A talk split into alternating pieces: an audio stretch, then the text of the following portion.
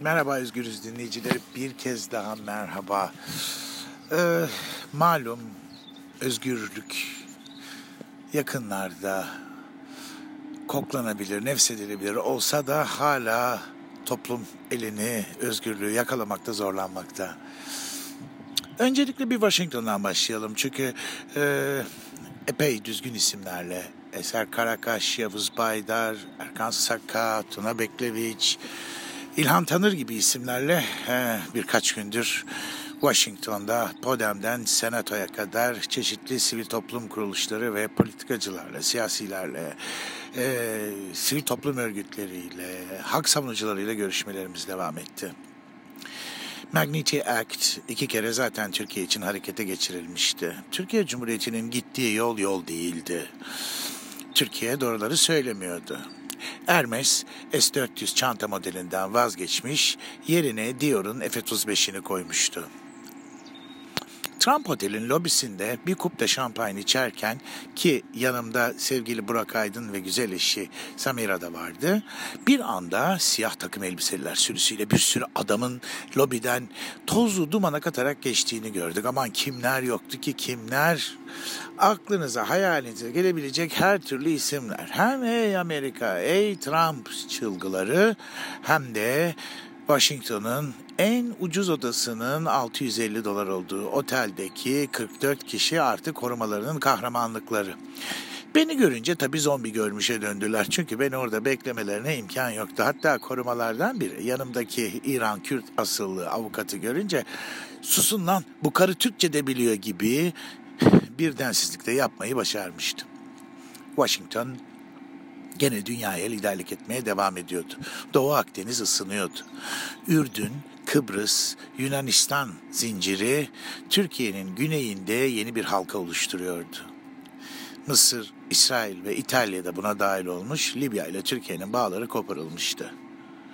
F-35 modeli Dior çanta aslında S-400 modeli Hermes çantaya kafa tutuyordu.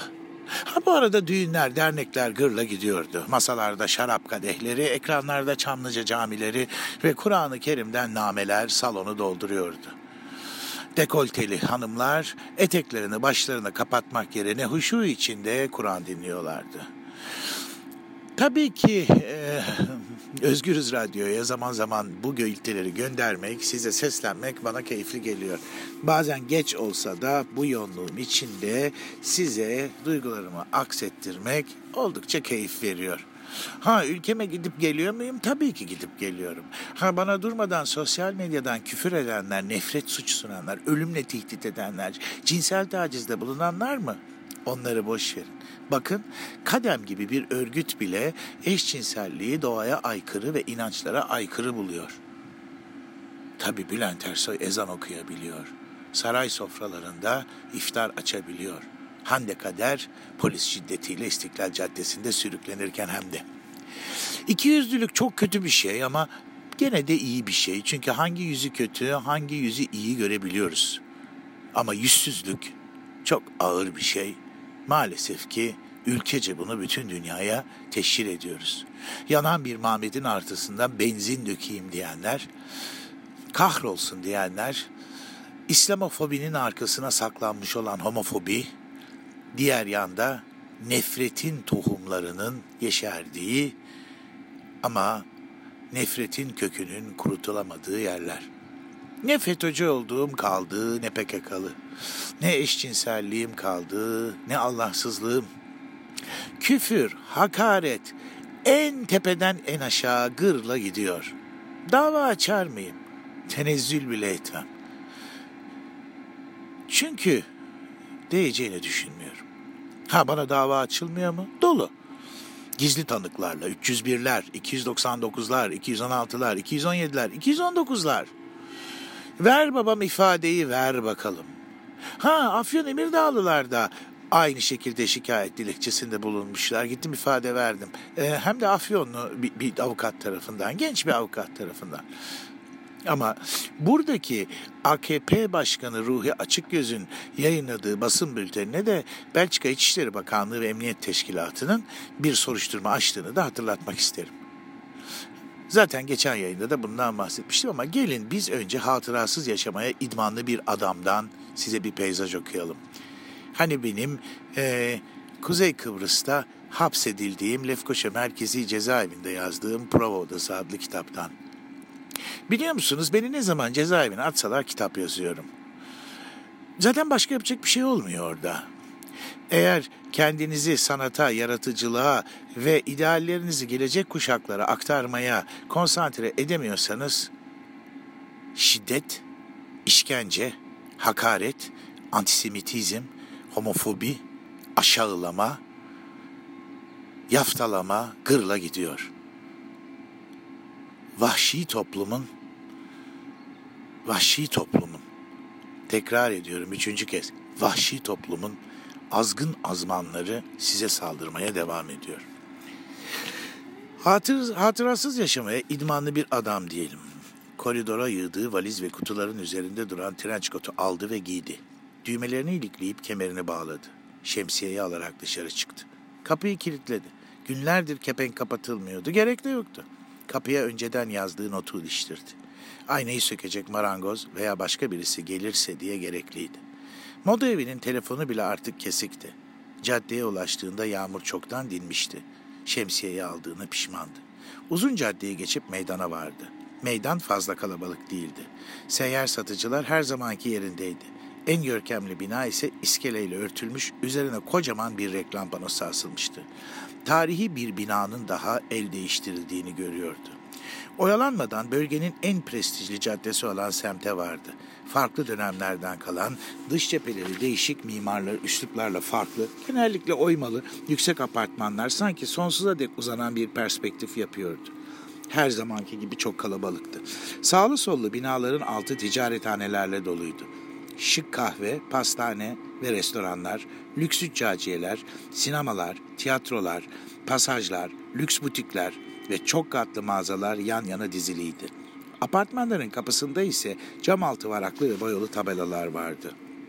Avukatlar, doktorlar, şirketler ve büyük terziler. Birkaç banka ve konsolosluk ise aralara serpiştirilmiş gibiydi. Mahşeri bir kalabalığın doldurduğu caddede koşturan şık giyimli insanlarla kaplanmıştı. Caddenin taksiler ve özel araçlarla oluşturduğu cırcına ise tam bir keşmekeşti. Buradaki oyuncak mağazasının vitrini bile farklıydı. Pilli teneke araçlar, saçlı et bebekler, doldurulmuş ayılar, içi saman dolu sallanan atlar, boy boy bisikletler. Terzi Davut bir müddet vitrinin önünde kaldı. Çocukken böyle oyuncakları yoktu. Yetiştirme yurduna verildiğinde saplı süpürgeye at yaparlardı. Tek oyuncağı sonrasında kafasını kendisinin ezdiği, iç çamaşırı olmayan bir kız bebekti. Onu hatırladıkça içi burkuluyordu hala. Yatakhanedeki o öfke ve utanç dolu kötü günü hatırladı Davut. Aynası fincanları vardı bugün. Taşınabilir geçmişe sahipti hala. Bu güzeldi. Eşyasız yaşamak unutmayı çabuklaştırıyordu. Azla ve hatırasız yaşamaya idmanlı olmak işine yarıyordu. Madam bunlarla büyümüş olmalıydı.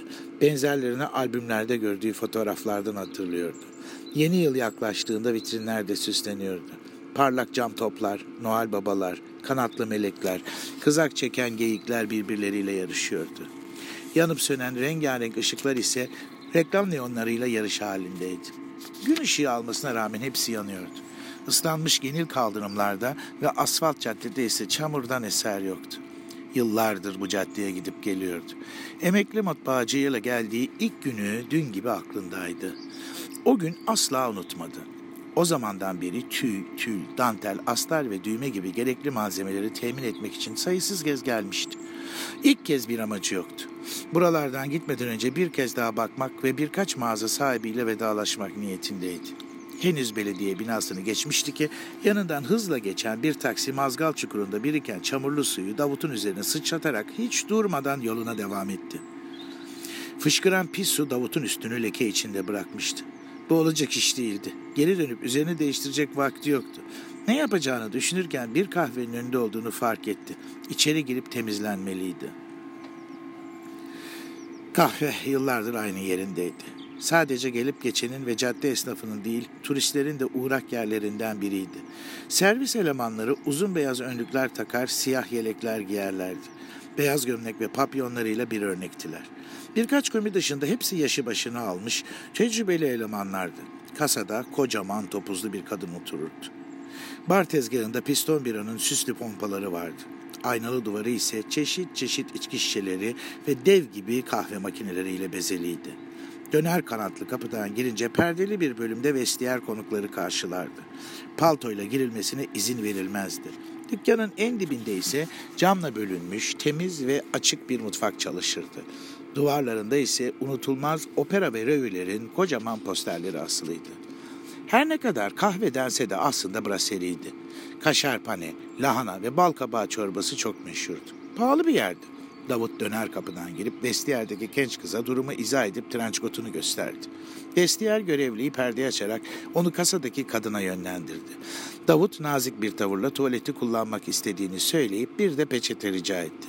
Geçmiş olsun beyefendi üzülmeyin. Bu mazgal maalesef yıllardır böyle. Her yağmurda geleni geçeni batırır. Belediyeye defalarca telefon açtık. Hatta dilekçe bile yazdık. Maalesef kimse ilgilenmedi. Düşünün bu caddede durum buysa arka sokakları düşünmek bile abes kaçar. Buyurun size bir peçete vereyim. Tuvalet ileride solda. Çekinmeden kullanabilirsiniz.'' Teşekkür edip içeri girdi. Daha bu sabah moda evine gelen genç adamın da aynı şekilde ıslanıp eşini bu sayede üstelik aynı yerde tanıdığını bilmemekteydi. Titizlikle temizlendi. Şık ve tertemiz bir tuvaletti. Lavaboların gömüldüğü siyah mermer tezgahta taze çiçek bile vardı. İlk kez görüyordu. Lekelerin çoğundan kurtulmayı başardı. Etek kısmındaki yağlı leke ise ne yapsa çıkmadı. Yapacak bir şey yoktu. Kasadaki kadına ve vestiyerdeki genç kıza teşekkür ederek döner kapıdan dışarı çıktı. Kahvenin tentesinin altında su birikmiş mazgala uzak bir yerde durdu. Soluklanıyordu. Oyalanırken bir sağa bir sola baktı. Hemen yanında döküm motiflerle süslü iki kanatlı gösterişli metal apartman kapısını fark etti. Kanadın biri ardına kadar açıktı ve duvarda tabelalar asılıydı. Levhalardan birine gözü takıldı. Lüks bir terzihaneye ait olduğu belliydi. Sadece bir kadın ismi yazıyordu. Bu ismi biliyordu. Üçüncü kattı. Bu terzi yaşlı gazetecinin anlattığı madamın hayatını mahveden gayrimeşrunun kraliçesinden başkası değildi. Demek buralara kadar yükselmişti. Karşı kaldırıma geçip binayı incelemeye başladı. Kahvenin tam üzerindeki birinci katta kocaman dörtgen pencereler vardı. Ortadaki bölüm cumba misali dışarıdaydı. Camlardaki jalüziler açıktı. Belli ki caddenin yüksek binalarından dolayı az ışık alıyordu. Tavanlardan kocaman beyaz opalin küre lambalar sarkıyordu. Madamın atölyesindekilerinden çok daha parlak ve büyüktüler. Tavanlardaki alçı motifler çerçevelerden sonra daha görüşlü motiflere ve duvarlara bağlanıyordu. Binanın dışındaki kabartmalarla birebir örtüşüyordu. İçerideki gravatlı çalışanlar ara sıra görülebiliyordu. İkinci kat birinci kattan daha farklı bir cepheye sahipti. Cumba çıkıntısı bu katta da devam ediyordu. İki yanında ise oymalı konsolların üzerine oturmuş küçük balkonlar dikkat çekiyordu. Kork Korkulukları çiçek motifleriyle bezeliydi ve tam ortasında melek kanatlarının bulunduğu bir arma vardı. Bu tavan, bu katın tavanlarındaki karton piyerler daha farklıydı. Kare bölümlerden oluşuyordu. Her karenin içinde ise bir göbek vardı. Onca emaya şapkalı aydınlatma armatürü sallanıyordu. Perdeleri yoktu. Üçüncü kat hepsinden farklıydı.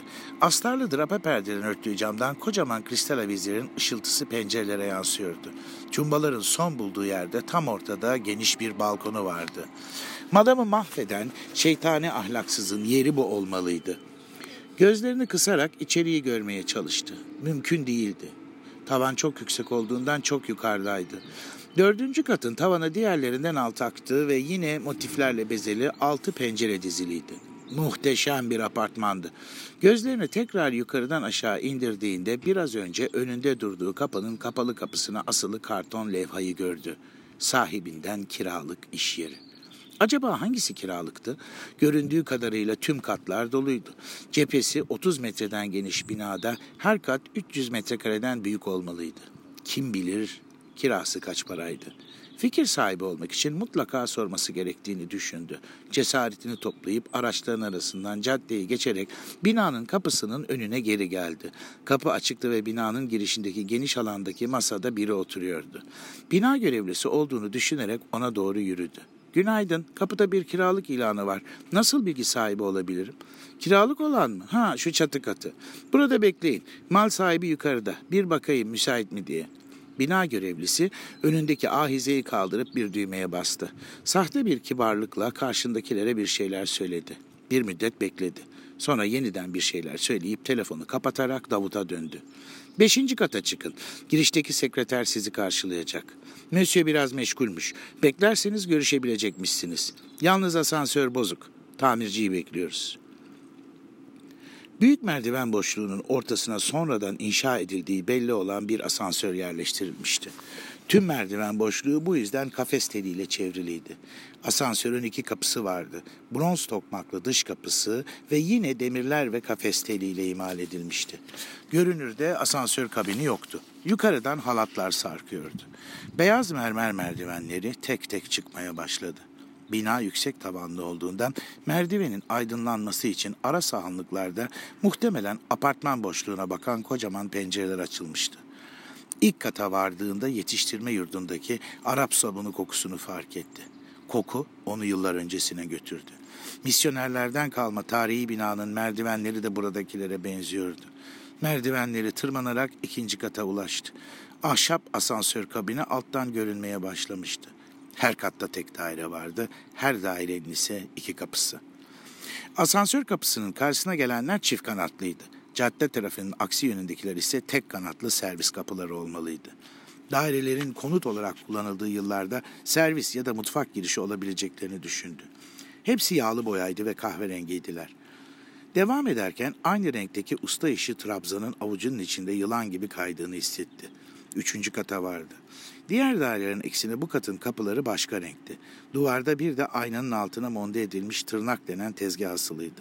Kocaman saksılara yerleşmiş kent ağaçları merdivenlerin iniş ve çıkışlarına engel teşkil ediyordu. Parfüm kokusu hakimdi. İçeriden şu kahkahalar geliyordu. Bu kat mutlaka o terzi kadına aitti. En sonunda dördüncü kata vardı. Asansör burada son buluyordu. Nispeten daha dar ve sonradan eklendiği merdivenler ise bir üst kata ulaşıyordu. Tık nefes değildi ama zorlanmıştı. Çekine çekine zile basmadan önce kendine bir çeki düzen verdi. Kapı otomatik olarak açıldı. Tam karşısındaki odada duran bir kadın ayağa kalktı. Günaydın, hoş geldiniz. Ben Ivana. Mösyö'nün özel sekreteriyim. Beyefendi birazdan sizi kabul edecek ancak şu an misafiri var. Buyurun, burada oturup bekleyebilirsiniz. Bir çay alır mıydınız? Bir yandan çayını içiyor, diğer yandan kulak kapartmış dairenin içindeki hummalı faaliyetleri dinlemeye çalışıyordu. Ahşap koridordaki ayak sesleri ve kapı vurmaları hiç bitmiyordu. Oturduğu odanın kapısının önüne gelip geçenin ise haddi hesabı yoktu. Telefonlar ise hiç susmadan çalıyordu. Muhtemetler, tahsildarlar ve tebligatlar. Belli ki çok zengin bir tüccardı. Sade, ciddi ama şık bir daireydi. Duvarlarda kalın paspartulu, lüks, lüks ahşap çerçeveli kentin eski halinin çeşit çeşit fotoğrafları asılıydı. Çalışma masalarının koltuklarının ise hepsi deriydi. Zamanın nasıl geçtiğini anlamadan Ivan'a geldi. Buyurun, Monsieur sizi bekliyor. Odasına kadar size eşlik edip yol göstereyim. Uzun koridoru ve odaları tek tek geçerek dairenin arkasındaki kapılara ulaştılar. Çok büyük bir daireydi. Binanın bu derece devasa olduğu dışarıdan bakınca belli olmuyordu. Böyle yerlerin kirasının altından kalkmasına imkan ve ihtimal yoktu. Geldiğine pişmandı. Artık geri dönmesi de mümkün değildi. Mecburen görüşecekti. Davut bunları düşünürken sekreter kapıyı vurdu. İçeriden giriş izni veren tok bir ses duyuldu. Onlar içeri girerken iki adam odadan çıktılar. Kendisini bir anda içinde bulunduğu oda haddinden fazla büyüktü. Boydan boya camdan şehrin batısının tamamını görüyor ve bolca ışık alıyordu. Monsieur heybetli, önü kapalı meşe ağacından bir ofis masasında oturuyordu. Masanın üzerindeki pahalı deri sümen takımı ve saatli kalem seti dikkat çekiciydi. Ortası bronz ahşap küllükle kalın bir puro tutuyordu. Tam arkasındaki duvarda ise Maroken deri kapitone bir levha asılıydı. Kalın kollu deri koltuklar ve adamın makam koltuğu koyu yeşildi. Odanın diğer tarafındaki dev masanın etrafında sandalyeler diziliydi ve yarısı dosyalarla kaplıydı. Tam arkasındaki duvarda ise adamın albümlerindekini anımsatan kocaman bir aile fotoğrafı asılıydı. Duvarlar birçok çerçeveyle doluydu. Bol sıfırlı vergi levhası, iş yeri ruhsatı, takdir ve teşekkür belgeleri bir aradaydı. Davut'un ümitsizliği artıyordu. Bu adam çok zengin olmalıydı. Konuşmaya başladılar. Monsieur bahse konu dairenin çatı katı olduğunu, biraz tamire ihtiyaç duyduğunu ama masrafa asla karışmayacağını söyleyerek lafa girdi. Davut ise lafa ağzında gevelemeden ufak bir terzane yapmak istediğini, aynı zamanda ikamet olarak kullanacağını, vezin, haz ve hazin hikayesini bir çırpıda anlattı. Ne tesadüf ki Monsieur Madam'ın hikayesini biliyordu. Adam terzihane meselesinde biraz mırın kırın etti. Üçüncü kattan şikayetçiydi. Üstelik kirasını da düzenli alamadığından hayıflandı. Ama Davut'u gözü tutmuştu, insan sarrafıydı. Sonunda ona kira bedelini söyledi. Yapabilirdi. Yıllardır biriktiği para üç aylığa rahat rahat yeterdi. Artanı ise tamirat için kullanılacaktı. Hem prova aynası ve dikiş makinesi de vardı. Yıllardır baş kalfa olarak çalıştığı müşterileri de onu tanıyordu. Birden çatı katını görmediği geldi aklına. Hayal kurmak için çok erkendi. Daireyi görmesinin mümkün olup olmadığını sordu. Olumlu yanıtla birlikte sekreterine talimat vererek onları yukarı yolladı. Sekreter tomarla anahtarın içinden biriyle kilidi açtı. Diğerlerinden daha ufak olmasına rağmen aynı modeli çift kanatlı sağlam bir kapıydı. Merdiven kapının önüne geniş bir sağanlıkla son buluyordu. Alt katlar kadar olmasa da tavanlar yüksekçeydi. Fazla bir alçı süsü yoktu. Sadece tavanla duvarların birleştiği yerlerde geometrik bir desen dönüyordu. Yerler ahşaptı. Sistire ve cila istiyordu. Kapının tam karşısındaki oda alt katın aynısıydı. Burası onun çalışma odası olarak tam biçilmiş kaftandı. Aydınlık koridordan yeteri kadar ışık alıyordu. Salona doğru yürüdüler. Penceresi salona bakan bir oda daha gördü. Eskiden yemek odası olarak kullanılmış olmalıydı. Prova odası olarak mükemmeldi. Aynayı bu pencereye dayayabilirdi. Salon tonozlarla bölünmüş iç içe geçen üç odayı andırıyordu. Alt katlardan daha dar olmalıydı. Camlardan binanın çatısı devam ettiğinden cadde görünmüyordu. Kalabalığın gürültüsü ise hiç duyulmuyordu. Karşı tarafın binaları alçak olduğundan damların üzerinden kentin doğusuna hakim bir konumdaydı. Dairenin arka tarafına ilerledikçe atölye için ufak da olsa yeterli bir oda tespit etti. Koridorun bir tarafında mutfak, karşısında ise sandık odası ve küçük bir banyo ile daire devam ediyordu. Son kapıyı açtıklarında ise büyülendi. İç içe iki kocaman oda terasa bakıyordu. Teras ise Monsieur'ün odasının nefes kesen manzarasına sahipti. Üstelik üstü kapalıydı. Hiçbir yerde rutubet ya da akıntı yoktu. Nihayet duvara bakmayan bir yatak odasına sahip olacaktı. Sekreterle birlikte alt kata geri dönüp Monsieur'ün odasına girdiler. Monsieur'ün özel berberi gelmiş saç tıraşı yapıyordu. Muhasebecisiyle kontratı imzaladılar. Mutluluk içinde teşekkür edip daireden çıktı. Merdivenleri inmeye başladı. Üçüncü kata geldiğinde birden durdu. Servis kapısına doğru yanaştı. Bu madamın içtiği karanfilli sigaranın aynısıydı. Bir anda kapı açıldı. Yıllardır tanıdığı, çocuk yaşta eline teslim edildiği madamın yüzüklerini çalan Kalfa Clio kapıda durmuş ona bakıyordu. Davut hayrola iş istemeye mi geldin? Hanımefendiye haber vereyim mi? İhanetin ne olduğunu görüyordu. Madamın fil dişi ağızlığı bile Kalfa Clio'nun elindeydi. Belli etmemeye çalışarak yanıtladı. Hayır, iş sormaya gelmedim. Dördüncü kattaki Monsieur'ü ziyarete gelmiştim. Burada işe başladığını bilmiyordum. Giderken de bir şey söylemedin ki. Dördüncü kat mı? Sen Monsieur'ü nereden tanıyorsun? Yeni tanıştık. İyi o zaman kolay gelsin görüşürüz. İyi bir dilek bile sunmadan kapıyı Davut'un suratına doğru kapattı. Son zamanlarda şaşırmamayı artık kanıksamıştı. Can havliyle arkasına sakladığı kontratına ve anahtarlarına baktı. Yeni yaşamın anahtarlarını teslim ederken eskisini teslim alıyordu. Yağmur dinmiş, bulutların arasından yüzünü gösteren güneş ışıklarının çizgi çizgi hüzmeleri caddeyi huzurla doldurmuştu. Önce bankaya gidip parasını çekecekti. Tekrar ödemek için binaya dönüp daireyi ölçecekti. Vakti kısıtlıydı. Ayrıca vedalaşmayı planladığı tüm tanıdıkları ziyaret edip yeni terzihanesinin yerini bildirecekti. Koşar adım bir tempoyla hepsini yaptı. Dönüşte taksiye bindi. Moda evinin kapısına geldiğinde marangoz kapıdaydı.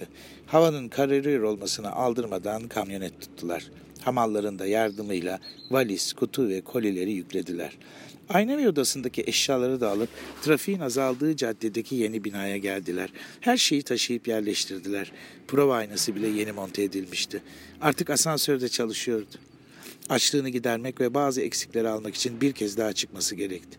Çok yorgundu ama yapacak bir şey yoktu.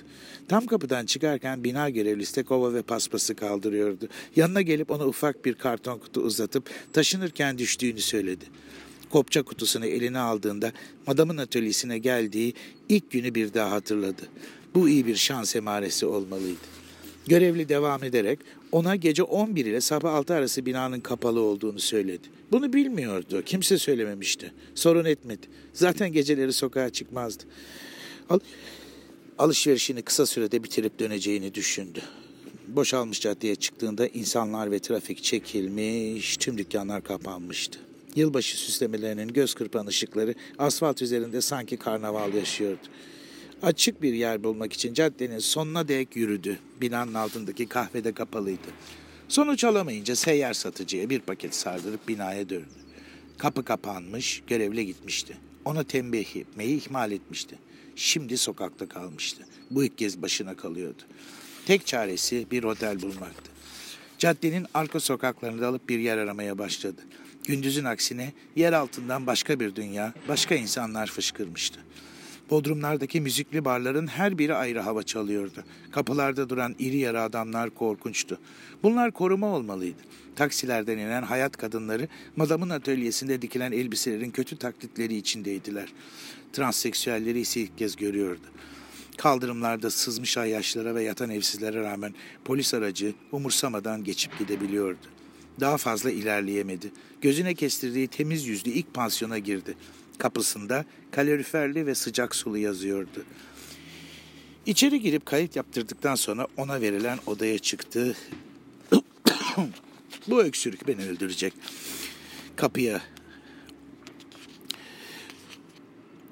içeri girip kapıyı kilitledi. Soyunup duşun altına girdi. Sıcak suyu uzun uzun vücudundan akıttı. Tüm geçmişinden kurtulmak, hatıralarından arınmak istiyordu. Çırılçıplak bir halde rutubet kokan yatağa girdi. Mavi satan pijamaları artık onunla değildi. Terlikleri ve eskiz defteri de yoktu. Üzeri çiçek buketli teneke kutudaki kremi de aceleyle moda evinin banyosundaki rafta unutmuştu. O krem bile madam gibi ölüydü. O gece gözlerini kırpmadı. Kollarını kavuşturmadı. Başını yastığa gömmedi. Ellerini başının altına koyup tavana bakarak uyuyakaldı. Rüzgarla dağılan bulutların arasından çıkan dolunayın mavi ışığı sedef denini aydınlatıyor, göz kapakları içinde takma kirpikler duruyordu. Burnunda banyoda unuttuğu kremin kokusu tütüyordu. Ertesi gün hep düşündü. Yalnızlığın manasını iyi bilmesine rağmen o yalnızlığın etrafında hep ona temas edecek kadar yakın ama onu göremeyecek kadar uzak kalabalıklar olmuştu. Hiç bu kadar tek başına kalmamıştı. Şimdi kendine mi yoksa yeteneğine mi güvenecekti? Yoksa artık hayatında diğer insanlar gibi birisinin mi olması gerekliydi? Onu destek olacak, duygularını hatta ihtiraslarını paylaşacak, beklentisiz sevecek ve güvenecek biri. Bu sırada aklına modanın, madamın moda evinde dikilen ampir göğüs altından kesik gelinlik geldi. Gelinliğin sahibi ketun bir kadındı. Elbisenin parasının belediye tarafından ödendiğini hatırlayınca gözün önüne kadının nişanlısı geldi. Yakışıklı bir adamdı. Onu düşünmekten kendini alamadı. Beden bedeni otel odasındaydı ama hafızası çok uzaklardı. Adı neydi acaba yakışıklı adamın? Üstelik oldukça bakımlı ve itinalı bir giyim zevkine sahipti. Ne hoş çıkık elmacık kemikleri vardı. Din gibi gözlerinin önünde hala. Güçlü elleri, uzun bacakları ve geniş omuzları. Keskin ve çekici bakışları yemyeşildi. O gün neden konuşmamıştı sanki adamla? Şimdi olsaydı konuşurdu ama ne söylerdi acaba? Adam dinler miydi ki onu? Sanırım saçmalıyorum diye geçirdi içinden. Neden hiç tanımadığı bir adamı bu saatte durup dururken hatırlamıştı ki? Yoksa ona ilgi mi duyuyordu? Yok hayır hiç sanmam dedi kendi kendine. Ama neden olmasın? O gün atölyede beni gördüğünde... Yok yok gerçekten saçmalıyorum dedi yine kendi kendine. Son günlerde yaşadıklarımın etkisi olsa gerek. Bir psikoloğa görünsem iyi olur. O an bir şimşek çaktı zihninde. Tabii ya, oydu tabii ki. Bugün madamın atölyesine gelen adamdı o. Hem de ta kendisi. Yoksa değil miydi? Yine mi yanılıyordu acaba? Benzetiyordu muhtemelen. Of dedi Davut.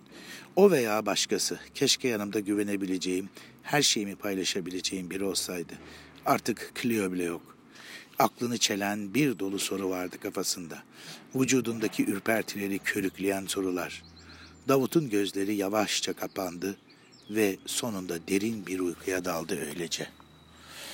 Evet, karşı cinsin girmesine izin verilmeyen odadan bir peyzaj okudum sizlere. Washington'daki adeta İstanbul'daki Pera Palas'ı andıran Monaco Otel'in önündeki sigara içtiğim banktan. Bir yanda iş makinalarının, vidanjörlerin gürültüleri, bir yanda biraz ileride devam eden restorasyondan gelen tahtaların taşınma sesleri. Vale servisine verilen arabalar, İspanyolların düğünlerine gelen konuklar. Tam karşımda National Portrait Museum. Washington'daki bütün müzelerin bedava olduğu, özeller hariç müthiş müzelerden bir tanesi. Birazdan size bu kaydı bitirdikten sonra kendimi Washington'daki galerinin kollarına atacağım. Amerikan başkanlarını, Amerikan portrelerini, Amerikan sanatını, halk sanatlarını ve Amerika'nın tarihini sanatsal olarak resmedilmiş tablolardan izleyeceğim. Muhtemelen Ulaş'la büyük avluda buluşup bir kahve içip bir de muhteşem hakiki orkidelerle yapılmış peyzajların sergisini nefsedeceğim. Washington'dan önce Brüksel'e döneceğim. Hafta sonu Hasart'ta olacağım. Sonra bir iki gününe Türkiye'ye geleceğim. Arkadan Güney Kıbrıs'ta olacağım. Tekrar Türkiye'ye gelip bir de defile yapacağım. Türkiye'de tabii ki yapacağım. Bu arada herkesin merak ettiği ve sorduğu bu son düğünle ilgili bir şey söylemek istiyorum. Çünkü muhatap olmuyorum. Çünkü herkes uzman olmuş. Birincisi ben haftalardır yurt dışındayım. Böyle bir gelinlikten haberimiz yok atölye olarak. Biz dikseydik bilirdik. İkincisi evet o düğüne dikilmiş elbiseler var ama gelinlik değiller. Üçüncüsü o düğüne dikildiğimiz elbiselerden birkaç tanesini hanımefendiler giymediler. Çünkü onu mu hanımefendiler bir tek bize değil İstanbul'daki moda evlerine çeşit çeşit elbiseler diktirip o gece orada hangisini giyebileceklerine karar verdiler. Siz soğan, patates, patlıcan diye tartışırken onlar binlerce dolarlık elbiselerin içinden hangisini seçeceklerini bilemediler. Nikahta başka, nikah sonrası yemekte başka, yemek sonrası eğlencede başka elbiseler giydiler. Kül kedileri yok artık hayatın gerçeğinde. Küllenmiş kederlerin içinden doğmuş bir yağma burjuvası var. Her neyse düğünü, derneği bırakalım. Biz hayatın gerçeklerine dönelim. Çünkü hayatın gerçeklerinde bambaşka şeyler var. Özgür kalın, özgürlüklerle kalın. Çünkü ben özgürüm ve Özgür Radyo'dayım. Sağlıcakla.